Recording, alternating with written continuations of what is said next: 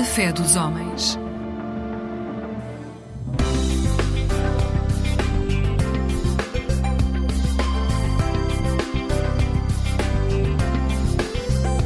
Eclésia Igreja Católica.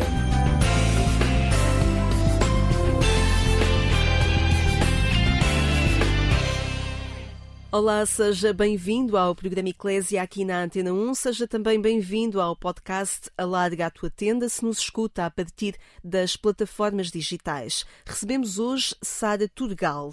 Diz quem a conhece ser uma jovem líder, cheia de energia e mobilizadora. Talvez seja isso também que a levou a sair de Portugal há quase cinco anos e descobrir a comunidade portuguesa em Basileia. Foi também a partir desta cidade na Suíça que em agosto, em julho também de 2023, já vamos perceber esse percurso, trouxe jovens ao nosso país para participar na Jornada Mundial da Juventude Lisboa 2023, aquela que foi também a sua primeira jornada. Olá, Sara, obrigada por estares connosco. Olá. Combinámos tratar-nos por tu, não é? Exatamente. Ficamos mais à vontade assim também. Exato. Vamos até Cacilhas, Almada, do lado de lá do rio, de um outro rio. Exatamente. em Basileia tu habituaste hum, a ver a paisagem do Reno. Aqui, pelo menos, se calhar não matas um bocadinho de saudades, não é? Do, do rio Tejo. Eu cresci em Cacilhas, sim, em Almada. Almada é a minha cidade, digamos assim.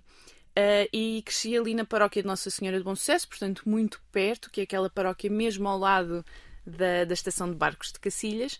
E crescemos ali num, num bairro, digamos assim, numa, nos prédios que tinham um jardim, um, um campo, digamos assim, da bola, onde as pessoas podiam jogar à bola e estarmos presentes. Portanto, uma recordação muito frequente da, da minha infância, nós estarmos a jogar à bola ou basquete até ali no campo e, e a minha mãe nos chamar para jantar da janela, porque sempre vivemos ali num primeiro andar. E portanto acabou, de ser, acabou por ser muito familiar. Radicaste logo o teu crescimento a uma comunidade paroquial. Porquê é que a paróquia hum, é tão importante? A paróquia foi sempre uma constância na minha vida. Portanto, há muita gente que está na minha vida que veio da paróquia, quer dos laços que já a minha mãe e os meus pais tinham formado durante o meu crescimento. Depois, à medida que eu fui entrando na catequese, fui crescendo, acabou também por se tornar um sítio onde eu me fui descobrindo. Onde também foi havendo abertura para nós descobrirmos os nossos talentos e as nossas vocações. Foi onde comecei a dar catequese e descobri que gosto muito de trabalhar com adolescentes e com jovens.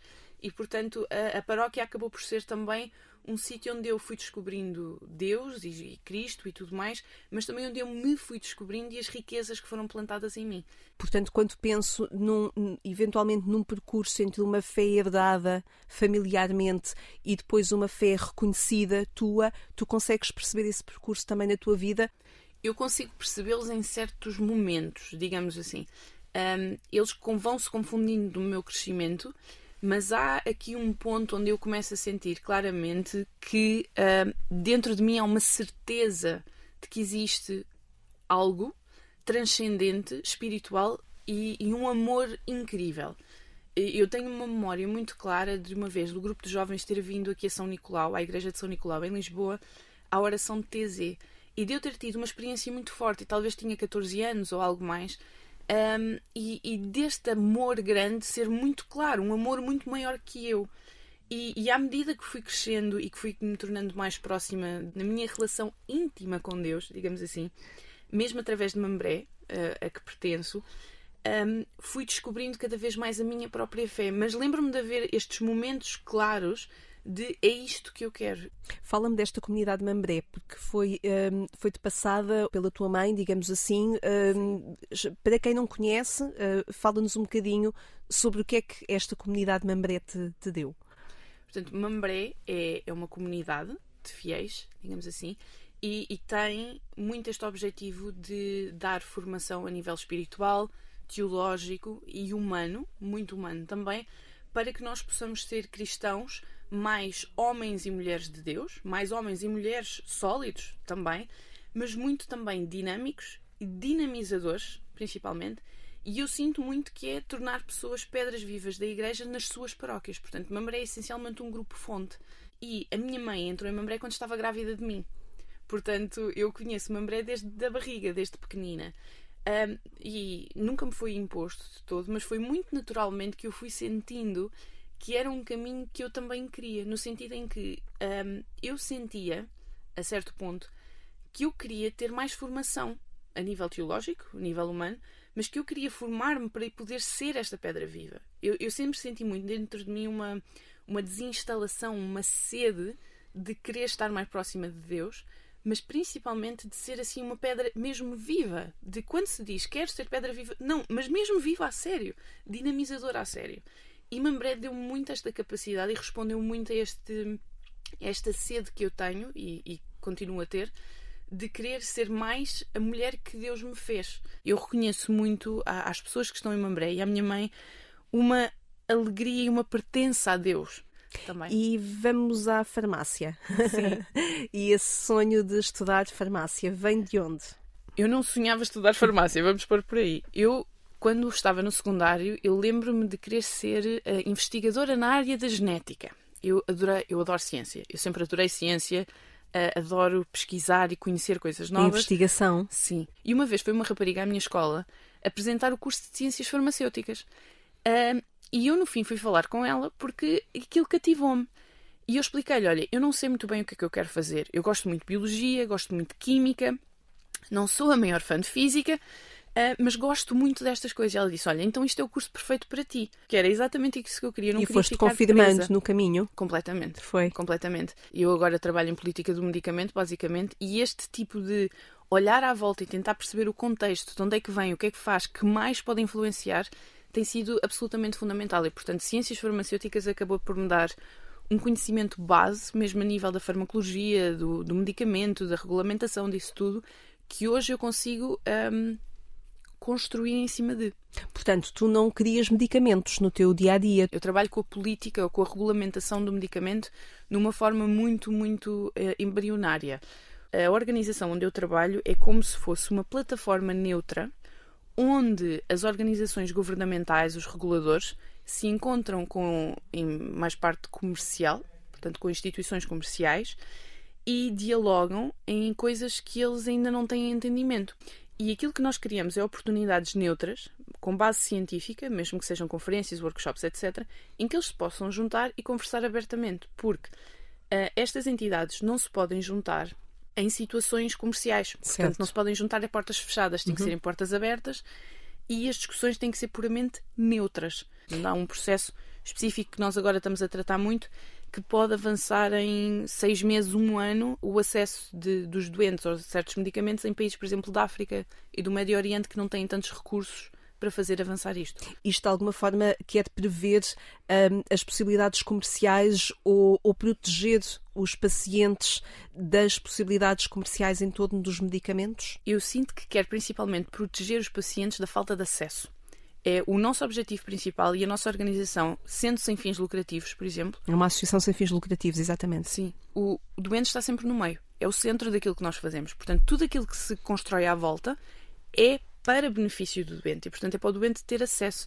E acho que isso também é que acaba por ligar muito a organização à minha própria vocação, que é nós temos que criar eficiências no processo para o doente poder ter acesso mais rápido. Um doente que tem uma doença ultra rara, um cancro raro, algo do género, que é uma população muito específica, que é um medicamento muito específico, muito caro, na maioria das vezes caríssimo, mas que é muito importante que a pessoa tenha, quer acesso ao ensaio clínico, quer acesso ao medicamento em si. Um, tem que haver processos que façam com que este doente tenha um acesso rápido. Se nós pensarmos, há certos países que nem sequer têm a capacidade a nível da autoridade reguladora para conseguir fazer isto. E há processos que podem ser feitos e que podem ser otimizados para que haja efetivamente um acesso mais rápido. E é muito isso o objetivo daquilo que nós tentamos fazer. Valores como a justiça, a equidistribuição, o bem comum, são valores que vão norteando não só a tua vida, mas também a possibilidade de tu, na tua vertente profissional da tua vida, vires a construir e a concretizar esses valores também. Sim, efetivamente. Eu sinto que a minha vocação acaba por estar muito ligada também àquilo que eu estou a fazer a nível profissional. Estamos a conversar com Sara Turgal, já falámos aqui do seu trabalho, falámos de, em Basileia, para onde se mudou há cinco anos. Um, será que tu, na viagem para a Basileia, foste cantando o Maravilhas? É possível, é possível. É uma das minhas músicas favoritas. Eu, eu gosto imenso, toca-me sempre muito, a nível muito profundo um, porque e é uma música que eu uso muitas vezes na minha oração diária, porque é um louvor mesmo àquilo de, de belo, bonito e bom que Deus pôs na nossa vida. Portanto, mesmo das maravilhas que Ele põe. Vamos ouvir então, e já vamos falar um bocadinho também sobre esta música.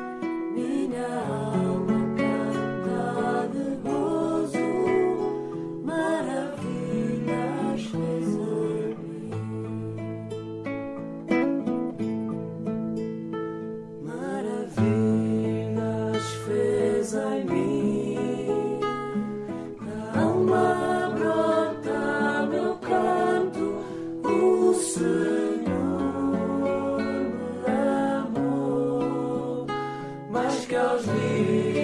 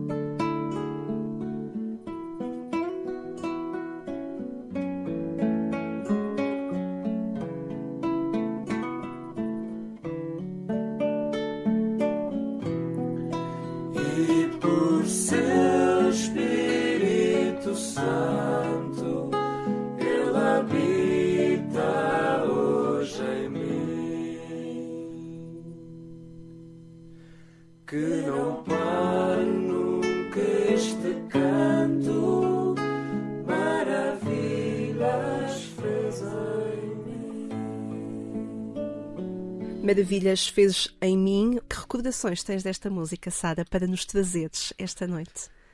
Esta música lembra-me sempre muito o coro em Cacilhas, portanto, com as guitarras e no, aquele momento de pós-comunhão de, de, de, paz, depois de recebermos o, o sacramento da Eucaristia, em que estamos todos muito agradecidos também àquele momento. E, portanto, lembra-me sempre muito Cacilhas por outro lado, em Basileia, também quando estamos a fazer a nossa oração, agora que começamos com os jovens a fazer adoração, também por vezes lembra-me muito estes momentos de paz, de, de serenidade, de, de agradecimento. De agradecimento muito. É uma música que eu gosto muito.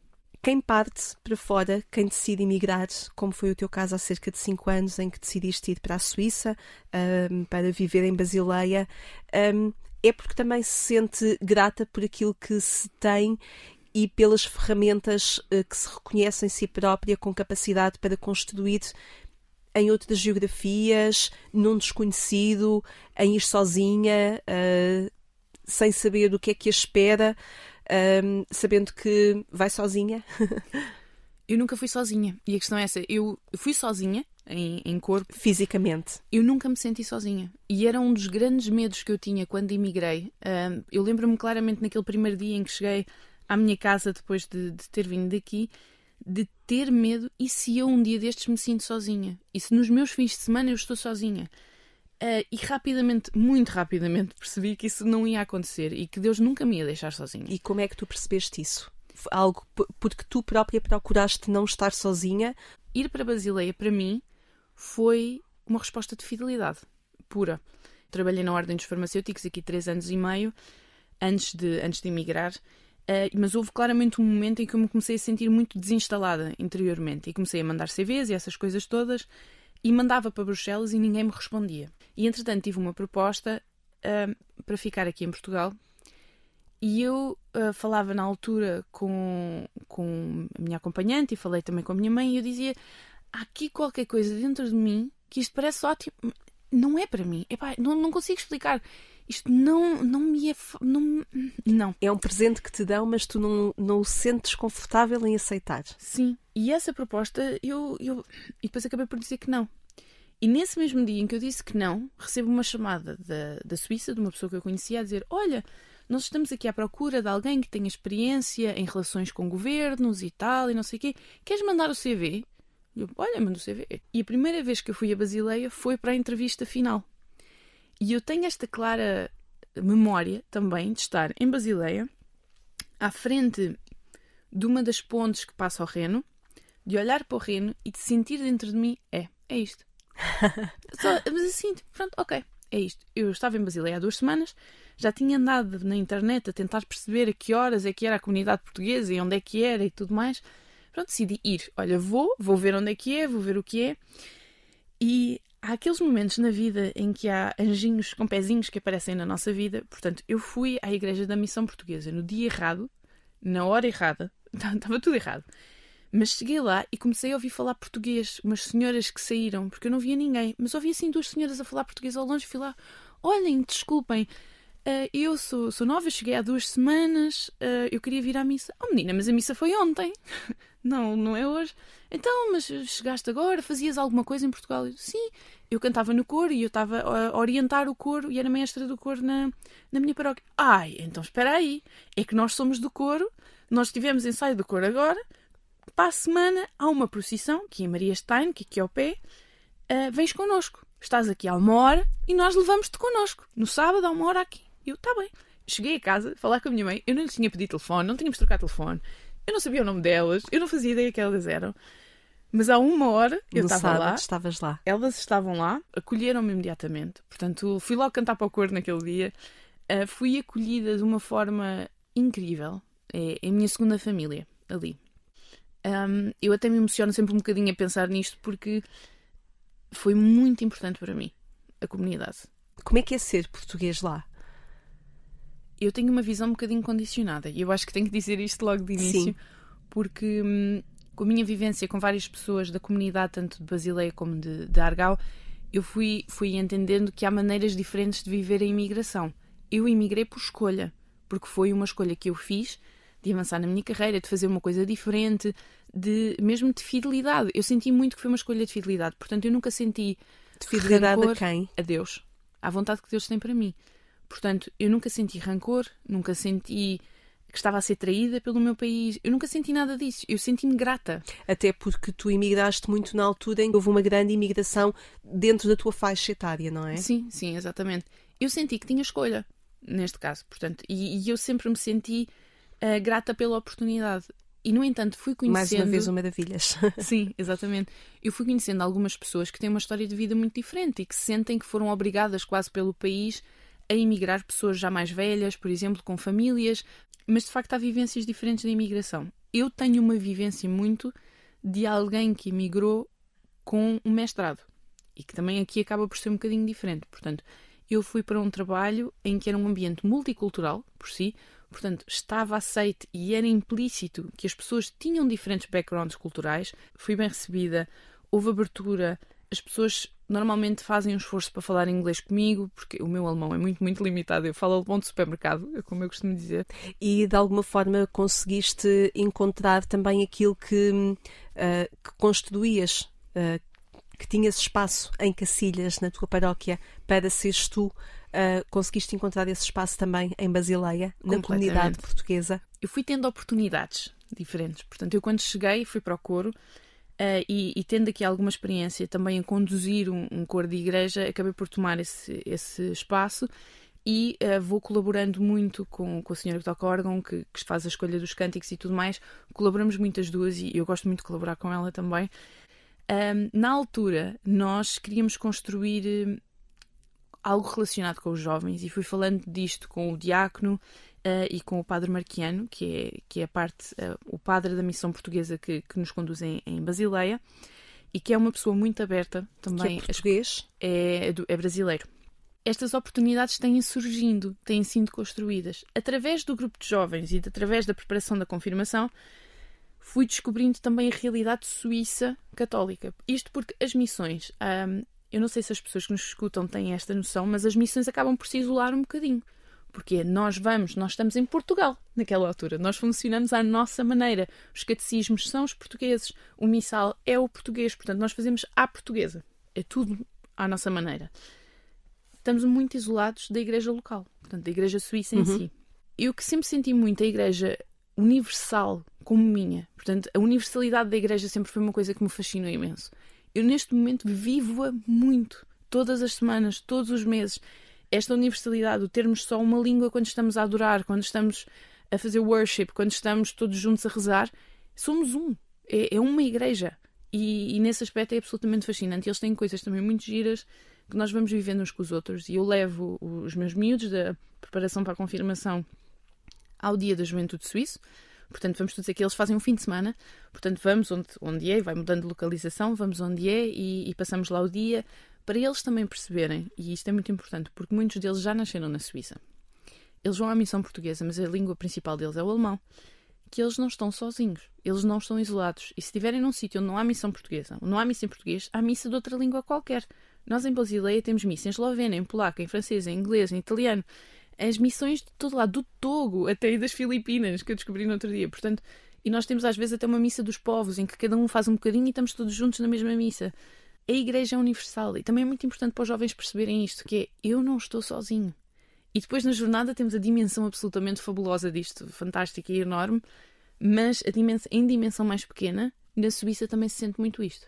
Tu estavas a falar de- dessa capacidade de todos juntos adorarem, de todos juntos estarem, de alguma forma, até partilharem um silêncio e sentirem-se irmanados e, e pertencentes ao mesmo corpo, digamos assim. Eu estava a pensar na vigília da Jornada Mundial da Juventude, no. Parque Tejo, ahm, quando milhares de jovens fizeram silêncio perante aquela. hum, ah, naquela noite e de alguma forma partilharam também essa, essa sensação. Tu estavas lá e estavas, trouxeste não 25 jovens, como eu inicialmente pensava, mas 450 Sim. jovens ah, de lá. Vamos ah, a essas memórias. Ah, vamos nos colocar no Campo da Graça, não na noite, mas ah, na missa de encerramento da Jornada Mundial da Juventude, em que se escutou esta música.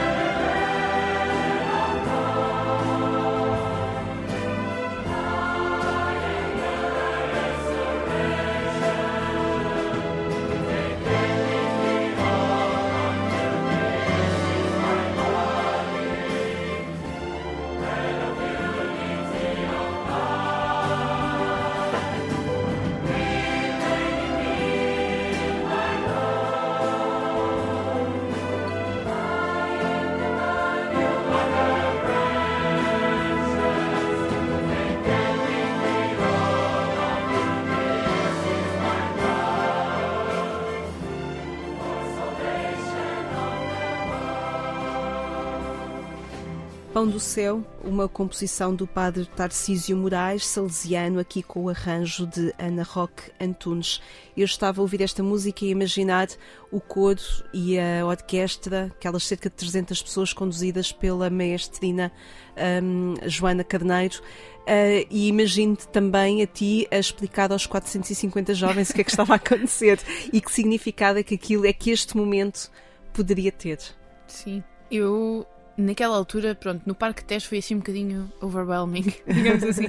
estava, estava muita gente, estava muito calor, uh, mas um, para mim, a nível individual, o ouvir cantar português no meio daquela experiência, depois de semanas a ouvir Eucaristia em alemão, tudo, tudo em alemão, é como água para matar a sede, quase. E, e, é super emocionante. A dimensão universal que lhe é acrescentada pelos versos nas outras línguas, pelo refrão em inglês, um, quase que abriu uma porta à música que existia para a universalidade da Igreja. Um, e para mim tornou-se quase um hino da universalidade da Igreja. Esta jornada, como já dissemos, foi a tua primeira jornada Sim. no teu país, preparada a partir de fora. Cinco meses depois, o que é que, como é que tu descreves este, esses dias? Foram muito intensos mas foi uma, uma maravilha na minha vida. Teve, foram, foram experiências muito fortes a nível espiritual, porque nós sim, nós tivemos quatro semanas em viagem, portanto eu tive quatro semanas em viagem, nós começámos com um grupo de 50, alguns, portanto, mais lentamente, que fizeram a viagem toda, outros que se juntaram a nós já em Lisboa, portanto nós começámos com 50 e em Lisboa éramos 450. Uh, começámos pelo, pelo sul de França, parámos em Lourdes, fizemos voluntariado em alguns mosteiros no norte de Espanha, Santiago de Compostela, Aveiro, fomos muitíssimo bem recebidos em Penela, foi uma experiência para lá de espetacular. Portanto, os meses seguintes para mim foram muito de digestão, de meditação, de perceber o que é que aconteceu dentro de mim. E conseguiste já perceber? Entretanto, sim, entretanto, sim. Um, graças também ao acompanhamento de, de, várias pessoas e também de, de ir falando com, com alguns sacerdotes e, e tudo mais um, mas acabou por ser muito importante. Eu, eu senti-me um bocadinho quando acabou a jornada. Sabes aqueles globos de neve que tu abanas e depois ficam assim os, os glitters pelo ar? Eu sentia-me assim. Nós tivemos uma, algumas experiências nos mosteiros e, e mesmo fomos ver as Siervas del Hogar de la Madre em, em Espanha. Uh, e, e, eu tive aí algumas experiências muito fortes a nível de, da minha entrega uh, à vontade de Deus e, e, de eu me querer entregar uh, à vontade de Deus um, que depois têm que ser digeridas, não é? E durante aquelas quatro semanas não há espaço. Há espaço para viver, para receber, para estar, uh, e depois é preciso tempo para digerir. E, e nesse aspecto têm sido coisas muito importantes no pós-jornada para mim também. Na Suíça, eu noto, e se calhar os outros países, e aqui em Portugal vocês também notarão, na Suíça houve muita dinamização. Depois, houve muitos jovens que estavam muito afastados, mas que na altura viram: ah, olha este preço, ir a Portugal por este preço, uau! Uh, e que entretanto procuram e ficaram com sede. E portanto, nós agora também aproveitar o fogo que foi gerado para continuar que ele, que ele estimule. E é ele... isso também que tu estás a procurar fazer na paróquia em Basileia. Sim, sim, sem dúvida. Um, eu sinto que é muito importante haver aqui uma pastoral comunitária. Uh, portanto, que havendo duas ou três pessoas ou quatro pessoas que vieram, que haja uma continuação deste fogo e que o fogo se propague. Todos estes, estes acontecimentos, todas, isto há bocadinho falavas que te foram sendo dadas oportunidades para ir vivendo aquilo que estás a viver e que tens, tens descrito nesta nossa conversa, mas tem havido também muita vontade tua de, de agarrar essas oportunidades. Eu, eu, sinto que a abertura à vontade de Deus uh, tem sido uma constante na minha vida e que é muito importante. Um, há momentos, e houve momentos em que eu pensei no que é que eu me fui meter oh meu Deus. Mas quando eu estou, quando as ocasiões surgem, eu sinto dentro de mim muito claramente às vezes que é um sim e às vezes que é um não. E quando é um sim, eu sinto-as muito, muito naturalmente, que vêm de um sítio ou que encaixam num sítio dentro de mim, muito natural. Que tem que haver uma percepção que ser cristão é um estilo de vida, basicamente, em que eu vivo para ser homem e mulher de Deus, inteiro e dinamizador. E ser cristão é um estilo de vida e é o estilo de vida que eu quero e ao qual eu adiro, há coisas que entram nesse estilo de vida e há coisas que não entram nesse estilo de vida. E portanto, eu tenho que perceber é o que é que implica. O que é que isso implica? E a minha fidelidade, o que é que isso implica? E a maneira de eu viver, em que é que isso implica? Um, e portanto, claro que tem que haver uma base teológica muito forte e uma base espiritual, de formação espiritual forte na, nos grupos de jovens, mas tem que haver também uma vivência forte para eles não só desenvolverem o sentido crítico e conseguirem discutir e conseguirem ter conversas e conseguirem tudo mais, mas ao mesmo tempo perceberem que quando precisam de ajuda, quando precisam de discernir, quando precisam de se sentir acolhidos, onde é que vão? Como é que vão? Como é que, onde é que eles encontram casa? E que na igreja vão sempre encontrar casa. Estejam aqui na Sibéria, na China, na Mongólia, onde for.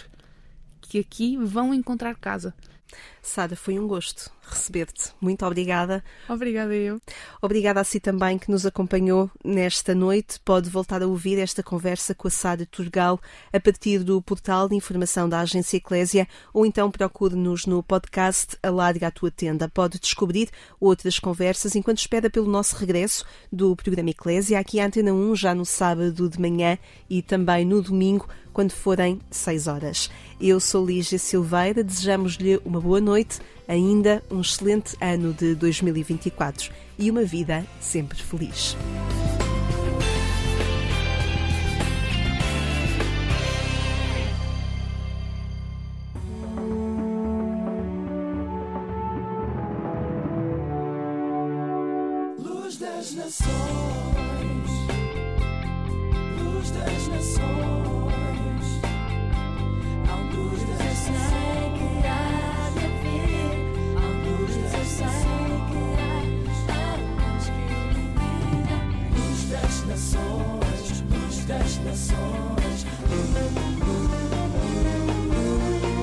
Boa noite, bem-vindos a mais um programa da Aliança Evangélica Portuguesa. Estamos a iniciar 2024. Olhando para trás, certamente que teve perdas, ganhos, altos e baixos no ano que passou. Está preparado agora para novas conquistas? Com que expectativas está a iniciar este novo ano? Hoje vamos refletir sobre este assunto, mas para já abrimos com a música Não Estás Só, com Paulo Raposo. Abrimos hoje as portas para o novo ano entrar. Saudemos este tempo que vamos começar. Mas antes recordemos o que vai terminar. Em tudo nos ajudar. Abrimos hoje as portas para o novo ano entrar.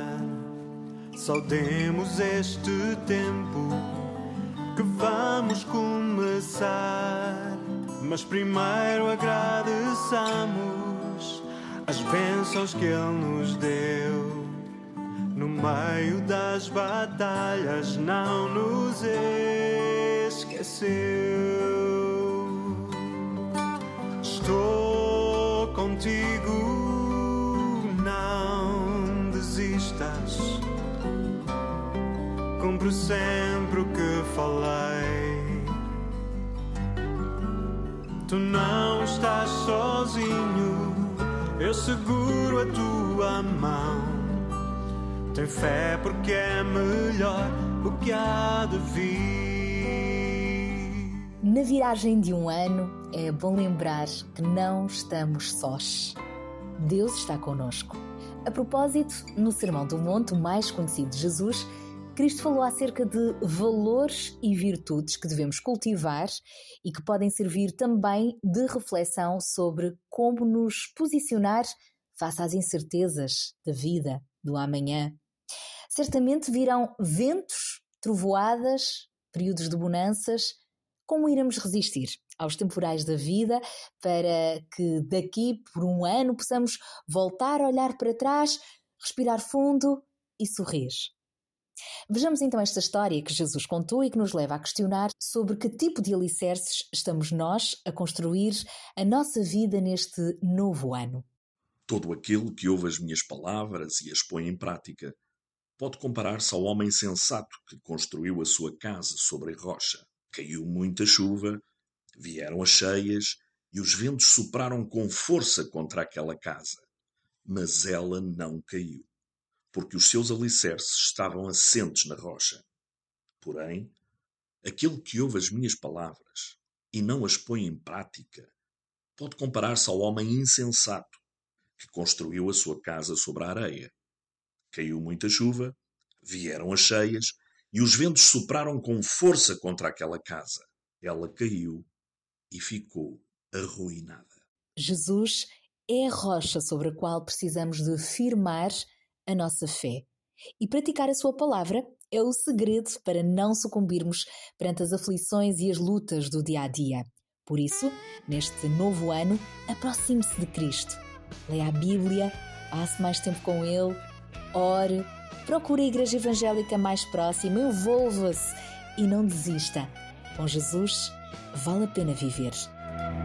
Se as águas do mar da vida quiserem te afogar, segura na mão de Deus e vai. Se as tristezas desta vida quiserem te sufocar, segura na mão de Deus e vai. Segura na mão de Deus, segura na mão de Deus, pois ela, ela te sustentará.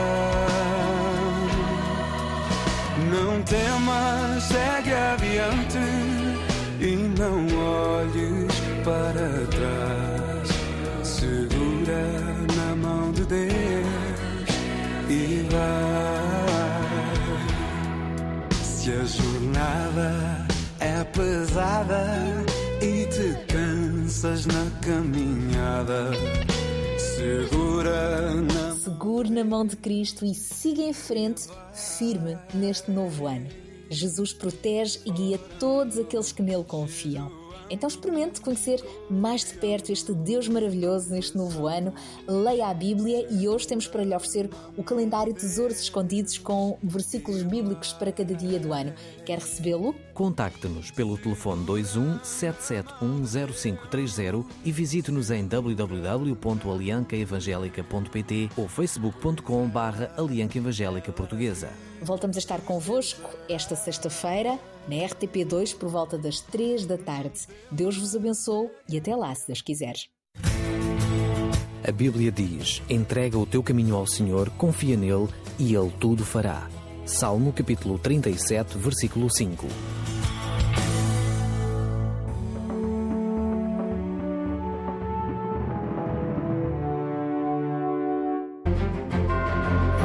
Tempo de Esperança.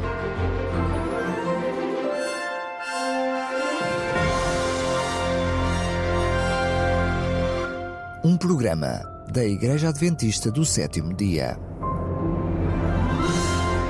Olá, seja bem-vindo ao Tempo de Esperança. Este é o espaço da Igreja Adventista do Sétimo Dia, aqui no programa Fé dos Homens, na Antena 1. Hoje tenho mais uma palavra para desvendar e ajudá-lo a tentar compreender um pouco melhor os fundamentos, precisamente, da fé e da proclamação da Igreja Adventista. Seja por interesse ou até mera, mera curiosidade, convido a acompanhar-me nesta reflexão. E hoje a palavra é bênção. Bênção é, sem dúvida, um dos conceitos e uma das palavras-chave fundamentais para entender a mensagem adventista. Porquê? Bênção é uma palavra que associamos de forma muito direta ao plano de Deus, ao plano original, se quiser. A mensagem da Igreja Adventista, em certo sentido, pode ser caracterizada como uma mensagem de apego muito forte ao plano original que Deus estabeleceu para o ser humano. A nossa visão do mundo, da fé, da espiritualidade e da própria vida humana caracteriza-se por uma tentativa de compreender com cada vez mais detalhe e atenção o que Deus pensou para o ser humano. Uma vez que vemos Deus como o Criador de todas as coisas, procuramos entender o melhor possível como Deus projetou a vida. E podemos, por isso, resumir a ideia deste, deste projeto de que fomos criados por Deus para viver a experiência de uma bênção permanente. Ou seja, Deus criou-nos para a experiência de desfrutar do que é bom. Ora, nós somos, portanto, abençoados em aderir ao plano que Deus estabeleceu, porque esse plano foi pensado por Deus precisamente, lá está, para ser uma bênção, ou seja, para fazer bem. O livro do Gênesis, vou agora partilhar consigo alguns textos bíblicos, alguns momentos que ajudam a definir esta visão. A Bíblia diz-nos que logo no princípio, quando Deus criou todas as coisas, na sequência dos dias da criação, quando chegou ao final da criação, ele proclamou que tudo o que tinha feito era muito bom. Ou seja, Deus entendeu que a obra das suas mãos era uma obra boa e uma obra que produzia o bem. Portanto, a bênção está desde o princípio declarada a partir da ideia de que esta terra e a vida nesta terra é muito boa. E permita-me agora dar-lhe dois exemplos mais concretos do que neste relato do início da criação, que está precisamente no livro de Gênesis, nos primeiros dois capítulos, eu dizia dois exemplos de coisas que Deus abençoou de uma forma muito clara. E por isso, para a Igreja Adventista, são dois elementos muito importantes para o nosso estilo de vida. Em primeiro lugar, diz no capítulo 1 o Senhor, nos versículos 27 e 28, que Deus criou o homem à sua imagem. Homem e mulher os criou. E Deus os abençoou e disse-lhes: Frutificai, multiplicai-vos, enchei a terra e dominai sobre ela. Veja, portanto, que Deus criou homem e mulher à sua imagem, como que um reflexo, uma continuidade do que Deus é, com um objetivo de os abençoar, de que eles tivessem uma experiência extraordinária ao viver nesta terra. Mas logo a seguir, a Bíblia diz-nos que quando Deus acabou no sétimo dia a obra que ele fizera, isto já encontramos no capítulo 2, logo nos primeiros versículos, diz o texto que Deus descansou no sétimo dia de toda a sua obra e Deus abençoou o dia sétimo e o santificou. Portanto, Deus também tornou um dia um dia de bênção, para além da bênção que já tinha concedido ao ser humano. É por isso que podemos dizer que a vida nesta terra é uma evidência do que Deus quer fazer conosco deleitar-nos com bênçãos, com aquilo que é bom. É por isso que temos muitas promessas da parte de Deus na Bíblia de nos dar isto mesmo, de cumprir aquilo para o qual Ele nos criou, o seu propósito. Lembro-me, por exemplo, do Salmo 34, onde o salmista diz: Provai e vede que o Senhor é bom, e bem-aventurado é o homem que nele confia. Cá está. Bem-aventurado é abençoado, é satisfeito, plenamente satisfeito, aquele que confia em Deus. Por isso, como adventistas do sétimo dia, acreditamos que Deus quer abençoar-nos, que Deus deixou nesta terra elementos centrais para essa bênção, como seja a família, o descanso no sábado, e acreditamos que Deus promete abençoar-nos de uma maneira extraordinária. É isso que lhe desejo a si, que Deus o abençoe, que Deus, como diz a Escritura, faça resplandecer o seu rosto sobre si e abençoe a sua vida. Se quiser ser abençoado com a oferta de uma Bíblia, temos uma Bíblia para lhe oferecer. Basta enviar-nos uma mensagem, um SMS ou um WhatsApp para o número 933 93 92 91 e será uma oferta dos seus amigos adventistas. Fica o nosso encontro marcado. Até o nosso próximo programa. Até lá. Que Deus o abençoe. Tempo de Esperança.